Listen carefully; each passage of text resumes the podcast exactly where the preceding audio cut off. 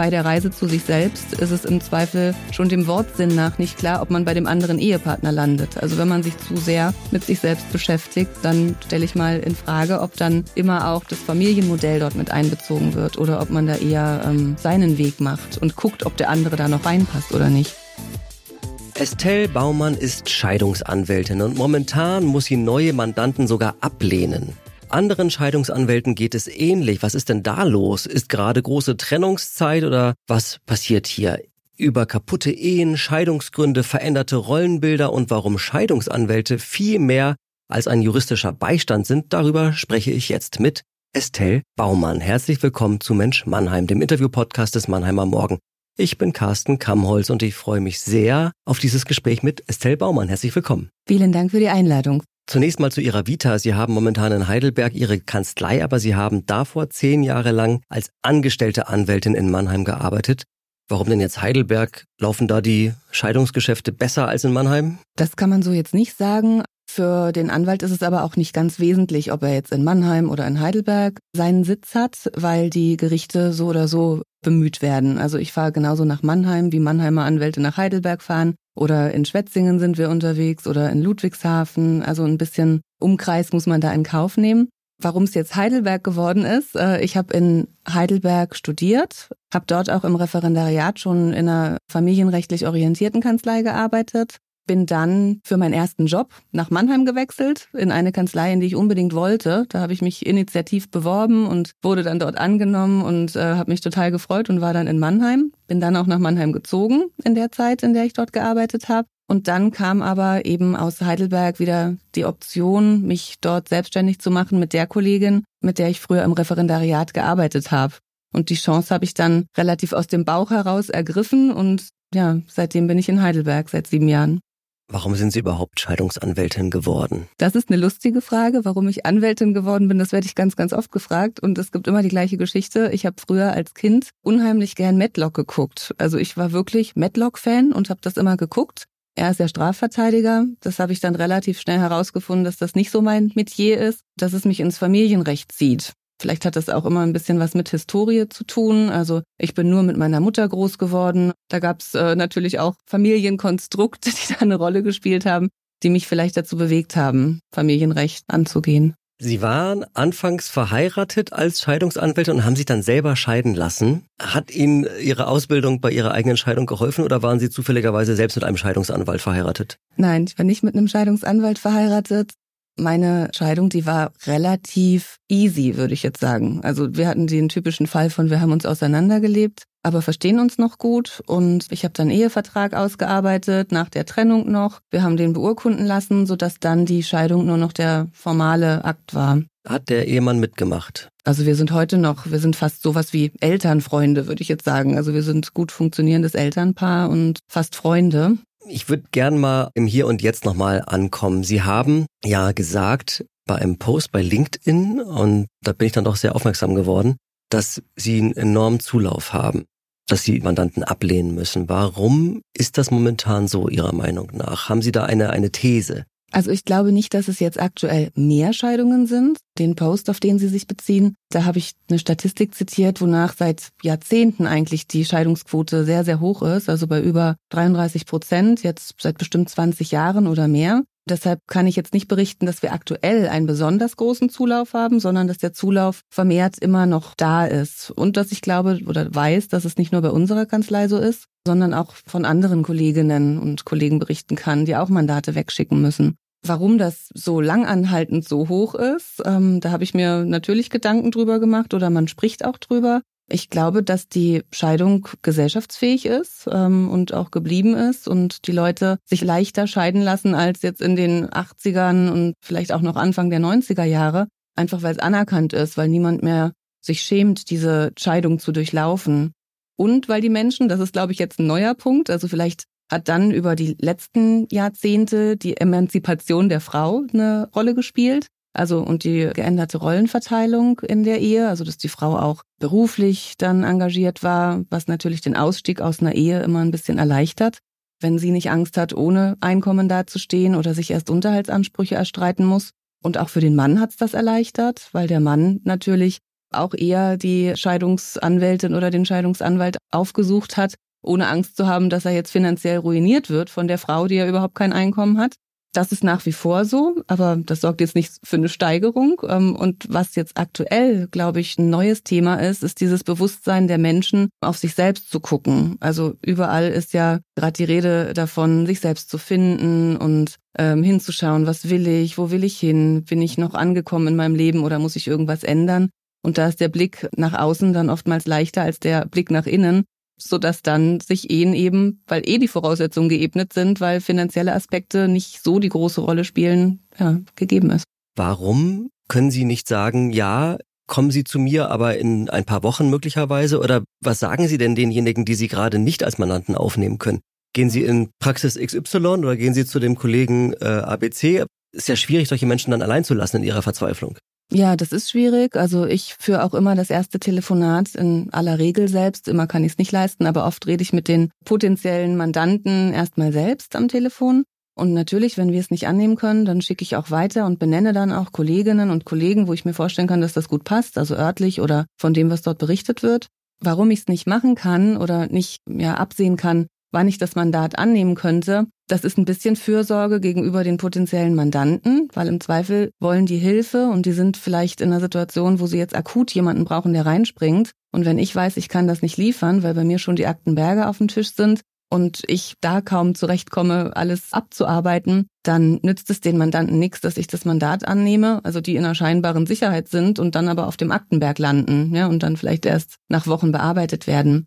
Und absehen, in wie viel Wochen ich dann wieder frei bin, das kann ich relativ schwer, weil es sich manchmal im Laufe des Mandats eben auch erst ergibt, wo irgendein Thema explodiert. Ja, also ich habe eine Erstberatung, da hört sich erstmal alles relativ easy an. Und plötzlich kommt der Anwaltsbrief der Gegenseite. Und plötzlich habe ich drei Verfahren, die anhängig gemacht wurden, je nachdem, wie der Kollege oder die Kollegin auf der Gegenseite gestimmt sind. Ja, also nicht immer ist ja da das Gespräch möglich, sondern man ist dann gleich mit Verfahren überzogen.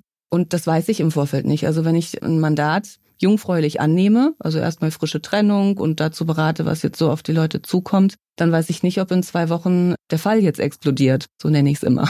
Die Scheidungsgründe, wie sind die momentan? Sind die auch anders möglicherweise als vor 10, 15 Jahren? Was ist da momentan das, was Sie am ehesten hören? Also tatsächlich dieses äh, Auseinandergelebt und was natürlich immer der Dauerbrenner ist, ist, der eine hat den anderen betrogen. Ja, das gibt's in allen Modalitäten und mit allen Hintergründen, aber das ist, glaube ich, schon immer so und wird jetzt eher transparenter gemacht. Also das war dann vielleicht früher gar nicht ausgesprochen. Und ähm, eben, wenn man sich auseinander entwickelt hat, weil die Wege in verschiedene Richtungen gingen. Was jetzt ein bisschen Thema war, war durchaus auch Corona die letzten Jahre. Ja, also die Leute, die saßen dann aufeinander in der Wohnung, vielleicht noch in Quarantäne. Dann nimmt man natürlich Sachen anders wahr, als wenn man sich früh verabschiedet und abends nach dem Büro wieder begegnet. Ja, also das war jetzt manchmal angebracht als Trennungsgrund, als Neujahr. Kommen zu Ihnen eher scheidungswillige Männer oder Frauen? Das ist auch eine Frage, die mir oft gestellt wird. Die kann ich gar nicht beantworten. Ich würde sagen, es hält sich die Waage. Was ich aber sagen kann, wir sind nicht, also ähm, unser Büro besteht ja aus drei Rechtsanwältinnen und manchmal ist die Vorstellung, dass wir dann besonders gern oder besonders gut Frauen vertreten.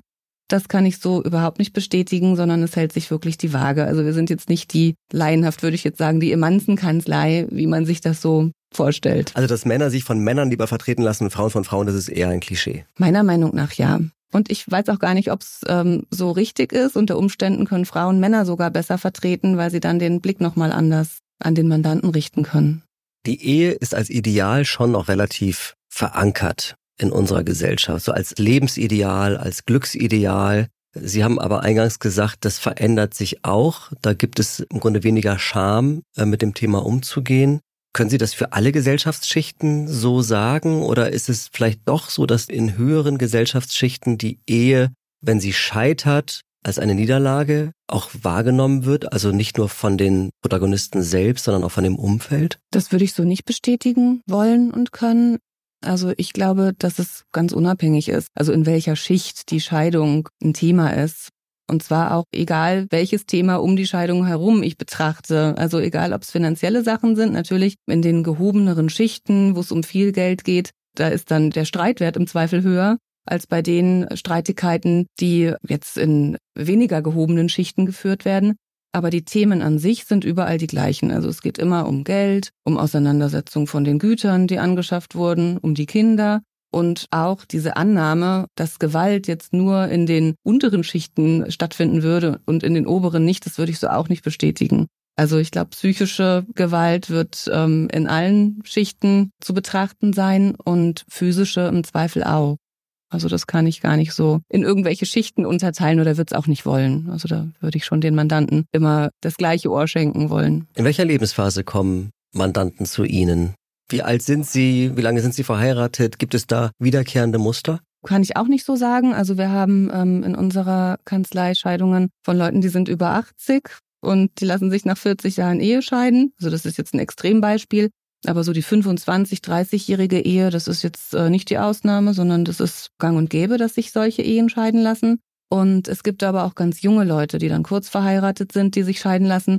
Was ich da beobachten kann, ist jetzt meine persönliche kleine Studie, dass junge Leute sich oft dann schnell scheiden lassen, wenn sie vorher lange zusammen waren. Also wenn Paare jetzt zehn Jahre zusammen waren, dann heiraten, dann habe ich einige, die dann nach ein bis zwei oder drei Jahren wieder geschieden werden.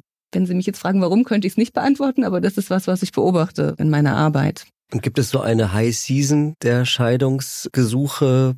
Der Klassiker ist irgendwie nach den Weihnachtsfeiertagen. Stimmt das wirklich und gibt es noch eine andere Phase, in der die Menschen kommen? Also nach Weihnachten, das kann ich bestätigen. Das ist bei uns auch meist vor Weihnachten schon ein Thema.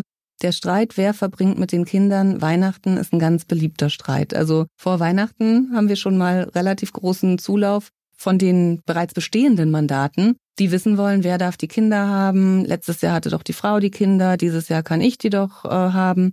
Und da werden auch tatsächlich Verfahren drüber geführt, also über Umgangskontakte an Weihnachten. Ihre Frage war jetzt ein bisschen anders, ob es neue Scheidungsmandate gibt nach Weihnachten. Das kann ich so auch bestätigen. Also nach Weihnachten machen sich die Leute dann, gerade auch verbunden mit dem Jahreswechsel, natürlich Gedanken, wie will ich das nächste Jahr verbringen und wenn ich jetzt das Folgejahr zurückblicke, wo will ich dann stehen? Also ich glaube schon, dass das was macht mit den Menschen, die Weihnachtszeit und der Jahreswechsel. Was vielleicht noch ein kleiner Punkt ist, aber den würde ich nicht so herausheben, ist Trennung nach Urlauben. Ja, also wenn die Leute dann im Urlaub zusammen waren und sich dort dann die ganze Zeit mal gesehen haben, wie sie wirklich sind und irgendwie die rosa Brille sich erhofft haben von der Urlaubszeit und die gar nicht eingetreten ist, dann glaube ich, dass man auch da manchmal nachdenkt, ob man das so fortsetzen will. Könnte also ein arbeitsreicher September für Sie werden. Wir hoffen ja eigentlich immer, dass die Leute zusammenbleiben. Wir propagieren eigentlich nicht die Scheidung. Wie läuft so ein Scheidungsgesuch heute ab? Was wird besprochen? Wie lange dauert dann dieser ganze Prozess? Das kommt darauf an, wie die Leute sich anstellen in dem Scheidungsprozess, ehrlich gesagt. Also besprochen wird immer das Gleiche. Es gibt eine Erstberatung. In der Erstberatung wird so grob mal Unterhalt erklärt und Zugewinnausgleich. Oder wenn es einen Ehevertrag gibt, was da die Regelungen des Ehevertrages sind und was das bedeutet für denjenigen Mandanten, der vor einem sitzt. Und was danach passiert, das liegt nicht nur in der Hand der beiden Anwälte, die dann in dem Verfahren sind, sondern tatsächlich auch in der Hand der beiden Mandanten. Also ob die eine schnelle Scheidung hinbekommen, das setzt meiner Meinung nach voraus, dass es einvernehmlich erfolgt. Und je nachdem, wie konsensfähig die beiden Eheleute sind und ob sie einigungswillig sind, kann man da sicherlich tolle Regelungen ausarbeiten. Und wenn sie das eben nicht sind und alles ausgestritten haben wollen, dann kann sich das über Jahre ziehen. Also Jahre meine ich wirklich unter Umständen im zweistelligen Bereich, wo es dann auch landen kann. Also ich will jetzt keine Angst machen, aber wenn es um Gutachten geht, also wenn Immobilien im Streit stehen oder Praxiswerte oder Kanzleibewertungen, dann muss ja zu jedem Thema ein Gutachter kommen. Alle Gutachten sind angreifbar. Also ich habe dann auch zwei Instanzen, durch die ich streiten kann. Je wohlhabender, desto komplizierter so eine Scheidung? Desto gutachtenanfälliger auf jeden Fall, weil ich den Mandanten, wo es um nicht viel Geld geht, schon immer auch die Wirtschaftlichkeitsbetrachtung näher lege, also zu gucken, was lohnt sich jetzt? Wenn ich darum streite, ist mein Auto 2000 oder 4000 Euro wert und das Gutachten dafür 1500 Euro kostet, dann steht das meiner Meinung nach nicht im Verhältnis, die Gutachterkosten auszugeben, sondern dass man sich da dann einigen sollte. Wenn ich jetzt aber bei einer Immobilienbewertung bin, wo der eine sagt, die ist eine Million wert und der andere 500.000 und da kein Konsens möglich ist, dann bietet sich das Gutachten eben schon an, weil es da um ganz andere Werte geht. Gibt es Paare, scheidungswillige Paare, die zu Ihnen kommen und nach dem Erstgespräch, nachdem Sie Ihnen die ganze Dimension einer Scheidung, auch die finanzielle Dimension einer Scheidung erklärt haben, sagen, wir kommen nochmal wieder und wir, wir reden nochmal. Passiert das auch? Das kann ich Ihnen gar nicht berichten, weil von denen höre ich ja dann nichts mehr. Dann habe ich ja die Erstberatung gehabt. Aber es gibt Fälle, die einfach gar nicht mehr wiederkommen. Also die meisten, würde ich sagen, sind dann schon so weit in ihrem Trennungswunsch, dass die schon wiederkommen. Also ich habe jetzt wenige Mandanten, die in der Erstberatung waren, von denen ich dann nichts mehr höre. Aber die, von denen ich nichts mehr höre, da gibt es im Prinzip zwei Optionen. Entweder die haben sich dann für einen anderen Anwalt entschieden oder die haben sich entschieden, die Ehe fortzusetzen. Sie haben ein besonderes Modell, mit dem Sie versuchen, Scheidungsrichter zu umgehen. Also wir versuchen dort Familienrichter zum Teil zu umgehen, so würde ich es jetzt konkretisieren. Was ich vorneweg sagen will, für die reine Scheidung, für den Scheidungsprozess brauche ich immer einen Anwalt. Also derjenige, der den Antrag stellt, und das ist auch ein Verfahren, was vor dem Gericht zu führen ist, der braucht einen Anwalt. Aber unser Ziel über das CLP-Verfahren, das ist das Verfahren, auf was Sie jetzt anspielen, ist es, alle anderen Themen vorneweg zu klären, so dass es nur noch die reine Scheidung als Verwaltungsakt gibt. Damit umgeht man natürlich die Gerichte, weil ich nicht über die Frage, wie hoch ist der Unterhalt, wie hoch ist der Zugewinn, wer sieht wann die Kinder in welchem Umfang, weil ich darüber dann keine Gerichtsverfahren führe. Wofür steht das, CLP? CLP bedeutet Collaborative Practice, kommt aus Amerika und ist in der Schweiz schon relativ vorangeschritten. Und das bedeutet, dass zwei Anwälte und die Mandanten zusammen die Themen betrachten, nicht nur mit der Jurabrille. Es gibt eine bestimmte Sitzordnung. Also ich sitze immer dem Gegnermandanten gegenüber und mein Mandant sitzt immer neben mir und hat dann den Gegneranwalt gegenüber. Und ich als Anwältin meines Mandanten gebe trotzdem dem Gegner ganz viel Redeanteil und versuche zu verstehen, was die Bedürfnisse hinter seinen Vorstellungen sind. Wodurch mein Mandant gezwungen wird, dazuzuhören, also das, was sonst vielleicht nicht mehr möglich ist in dem Zweiergespräch. Dann wird eben herausgearbeitet, wo gehen die Vorstellungen hin, was ist durchsetzbar. Der eigene Mandant ist juristisch im Hintergrund immer beraten, also den lassen wir dann da nicht in irgendeine Einigung reinlaufen oder sich breitschlagen oder so, sondern die juristische Beratung, die steht hinten dran und die ist natürlich auch wichtig. Aber es ist eine Art Zweiparteilichkeit. Was dann auch zur Folge hat, das ist das Wichtige beim CLP-Verfahren oder weshalb sich die Leute das im Vorfeld überlegen müssen. In dem Moment, wo es streitig würde, also da, wo die beiden keinen Konsens finden, sind die beiden Anwälte rausgeschossen. Also die dürften dann im Streitverfahren nicht mehr mandatiert werden. Also die sind dann komplett raus und die Mandanten müssten sich dann einen anderen Anwalt suchen. Als totaler Laie in Sachen Juristerei, man kann eine Scheidung rechtswirksam machen ohne Gerichte? Wie gesagt, ein Anwalt ist erforderlich und der muss einen Antrag beim Familiengericht stellen. Und dann handelt es sich aber um einen Termin, der dauert zehn Minuten. Da spricht das Gericht die Scheidung aus, freut sich, dass alles andere schon geregelt ist und dann gehen alle wieder nach Hause. Das Gericht brauche ich, aber ich kann es so weit runterbrechen, dass es sich um einen rein formalen Akt handelt, die Scheidung, wenn ich über alle anderen Themen vorher eine Einigung gefunden habe. Was lernen Sie in diesen Scheidungsgesprächen, in diesen ganzen Verhandlungen über uns als Gesellschaft? Ich weiß, das ist eine total schwierige Frage, aber es ist ja schon interessant, wenn jede zweite Ehe geschieden wird. Was heißt das über uns? Sind wir weniger stressresistent? Sind wir möglicherweise naiv, wenn wir in so eine, in so eine Ehe reingehen? Oder leben wir, um es mal positiv auszudrücken, in einer sehr viel größeren Selbstbestimmtheit als Individuen? Wie würden Sie das beschreiben? Also letzteres würde ich bestätigen, wobei ich die Scheidungsrate noch mal ein bisschen anpassen muss, um da nichts Falsches gesagt zu haben.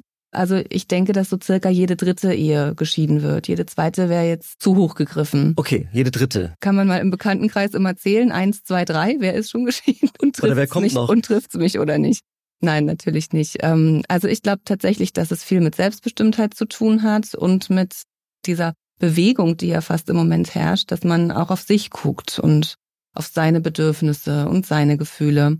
Und in dem LinkedIn-Artikel, den Sie jetzt zitiert haben, da habe ich geschrieben, bei der Reise zu sich selbst ist es im Zweifel schon dem Wortsinn nach nicht klar, ob man bei dem anderen Ehepartner landet. Also wenn man sich zu sehr mit sich selbst beschäftigt, dann stelle ich mal in Frage, ob dann immer auch das Familienmodell dort mit einbezogen wird oder ob man da eher ähm, seinen Weg macht und guckt, ob der andere da noch reinpasst oder nicht.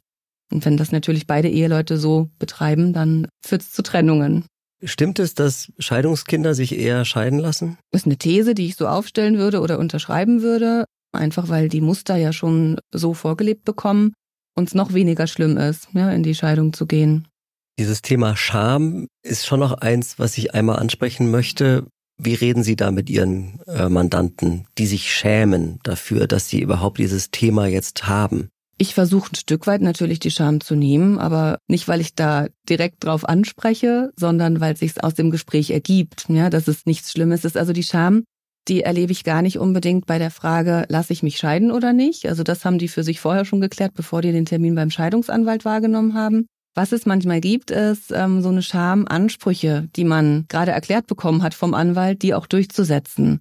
Das trifft dann häufiger die Frauen, wenn ich jetzt das klassische Bild nehme, dass die Frau einen Anspruch gegen den Mann hat, die den eigentlich gar nicht durchsetzen will, weil sich ja so anfühlt, als würde sie da um was bitten müssen. So war das Muster in der Ehe vielleicht gar nicht. Aber die Ansprüche, die bestehen eben. Und da sage ich dann schon, das ist das äh, Gesetz, das sind die Ansprüche, die bestehen. Ähm, und die sollte man zumindest mal betrachten. Und auf was die Frau dann wieder bereit ist zu verzichten oder wo man dann eben wieder einen Konsens findet, das ist dann eben Verhandlungssache. Wer sich in der Kirche hat trauen lassen, der hat ja noch die Worte im Ohr, bis dass der Tod euch scheidet. Also mehr geht ja nicht. Ist das ein Thema auch bei Ihren Gesprächen, wenn so eine Ehe vor Gott geschlossen worden ist? Weniger. Also wir betrachten eher tatsächlich nur die Regelungen, die sich aus unseren Gesetzen ergeben. Und aus unserem Gesetz ergibt sich eben, dass eine Ehe entweder durch Tod oder durch Scheidung äh, wieder beendet wird oder der gesetzliche Güterstand so beendet wird. Also Kirche ist weniger ein Thema. Ich hatte es einmal jetzt in den letzten äh, 17 Jahren, dass die Kirche ein Thema war und wo sich die Eheleute dann auch wirklich bemüht haben. Das war denen ganz, ganz wichtig. Die waren gläubig und die haben dann eben ähm, um die Aufhebung der Ehe nach Kirchenrecht sich darum auch bemüht. Das ist dann wieder ein gesondertes Verfahren. Da war ich aber nicht beteiligt, habe ich jetzt nur als Zaungast erlebt. Eine andere Scham, aber auch eine Angst dreht sich oft um gemeinsame Kinder. Was wird aus denen? Wie viel Leid erfahren Kinder durch eine Scheidung? Ich kann jedes unglückliche Paar verstehen, das einfach zusammenbleibt wegen der Kinder. Aber tut ja. man den Kindern damit einen Gefallen? Wie ist da Ihre Haltung? Das ist meine Haltung ganz konträr zu Ihrer, äh, würde ich jetzt sagen, weil ich glaube, dass es äh, den Kindern nicht gut tut, in so einer unglücklichen Ehe groß zu werden. Also ich würde jetzt mal eine mutige Behauptung aufstellen und sage, glückliche Eltern haben glückliche Kinder und umgekehrt eben auch. Und wenn die Kinder die ganzen Streitigkeiten zu Hause mitbekommen oder diese, diese Missstimmungen, dann würde ich sagen, dass es wichtiger ist, alles wieder in eine gewisse Ordnung zu bringen für die Kinder, weil die sind ja unsicher, die kriegen ja alle Schwingungen mit, alles, was zu Hause gesprochen wird oder auch was nicht gesprochen wird. Das bekommen die alles mit einem gewissen Leidensdruck, der vielleicht auch da ist. Und jetzt rede ich von dem Fall, dass keines der Elternteile auf die einwirkt, ja, sondern nur, was die von sich mitbekommen. Es gibt ja auch noch die anderen Fälle, wo dann auch was transportiert wird, ja. Also guck mal, der Papa schon wieder oder was die Mama schon wieder macht und so weiter. Und deshalb würde ich sagen, wenn es schief ist in der Beziehung, dass es den Kindern im Zweifel besser tut, zwei glückliche, getrennt lebende Elternteile zu haben, die sich entschließen, auf Elternebene weiter zu funktionieren, also für die Kinder weiter da zu sein. Gibt es Geschiedene, die zusammenleben? Sehr, sehr selten, ja. Also das habe ich tatsächlich auch, ähm, aber das ist die Ausnahme. Also meist beginnt die Trennung so, dass die sich vorstellen, äh, innerhalb der Ehewohnung getrennt zu leben. Dann wird das auch erstmal so umgesetzt.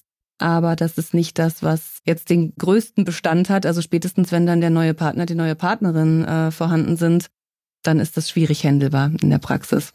In unserem Vorgespräch haben Sie gesagt, dass Sie als Fachanwältin im Familienrecht auch eine Lebensbegleitung sind. Also klar, äh, wenn eine Scheidung äh, am Ende über zehn Jahre dauert, dann sind sie das definitiv. Aber warum haben Sie die Wahrnehmung, dass Sie da über den klassischen juristischen Beistand Lebensbegleitung sind? Hört sich fast anmaßend an jetzt, wenn Sie es wiedergeben, was ich im Vorgespräch gesagt habe. Aber ähm, tatsächlich empfinde ich es ein Stück weit so oder kriegt das so gespiegelt von den Mandanten, weil der Scheidungsanwalt, der sich ja eigentlich nur mit den Paragraphen auseinanderzusetzen hat, das so nicht umsetzen kann oder zumindest ich will das so auch nicht umsetzen, so dass ich den Leuten dann schon auch dann bewusst mit der Ankündigung jetzt mal weg von Jura irgendwas weitergebe, was ich gerade empfinde, wenn die das erlauben, ja, die Mandanten.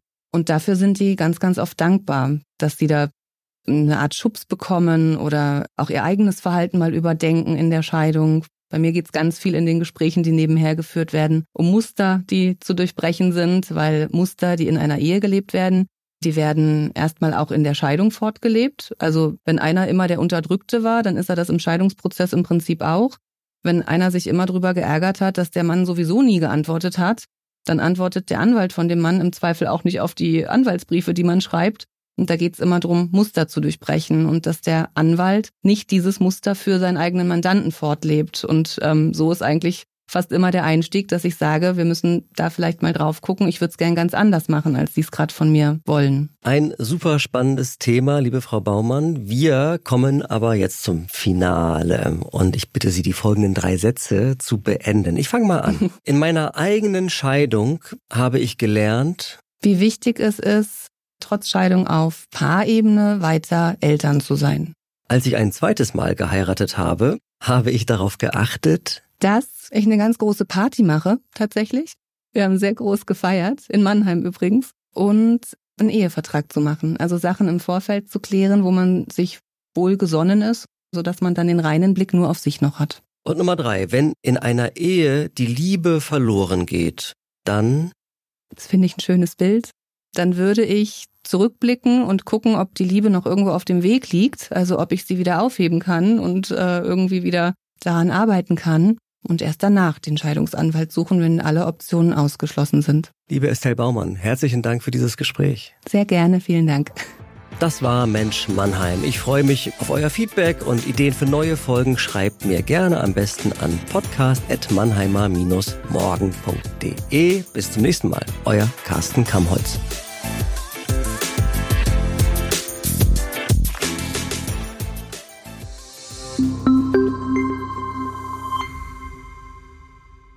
Ein Podcast des Mannheimer Morgen.